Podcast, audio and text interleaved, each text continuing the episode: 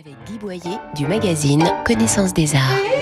Sur les deux niveaux de la Galerie des Gobelins, voici une exposition pourrie de chic, comme dirait l'historien des arts décoratifs Jean-Louis Gaillemin. Imaginée par Hervé Lemoine, le directeur des lieux, elle dresse le panorama du mobilier commandé par l'État pour ses ministères et ses ambassades de 1930 à 1960. Bureaux, salons et salles à manger sont d'un classicisme impeccable, avec leurs bois de sycomore, palissandre ou palmier, avec leurs piétements de prince ou poiera en cuivre patiné, avec leurs tapisseries de haute ou basse lisse sorties des gobelins ou d'Aubusson.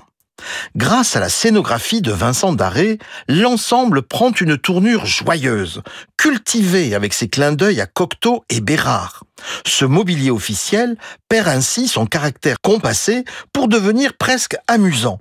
On se plaît à retrouver le fuselage d'un bolide dans un cabinet de Georges de Feur ou un pied de lion égyptien chez Marc Duplantier. L'exposition Le Chic a lieu au Mobilier National Métro Gobelin jusqu'au 29 janvier et retrouvez nos coups de cœur en images commentées sur connaissancesdesarts.com, rubrique Arts et Expositions. Retrouvez toute l'actualité culturelle dans le magazine Connaissance des Arts, disponible chaque mois chez votre marchand de journaux.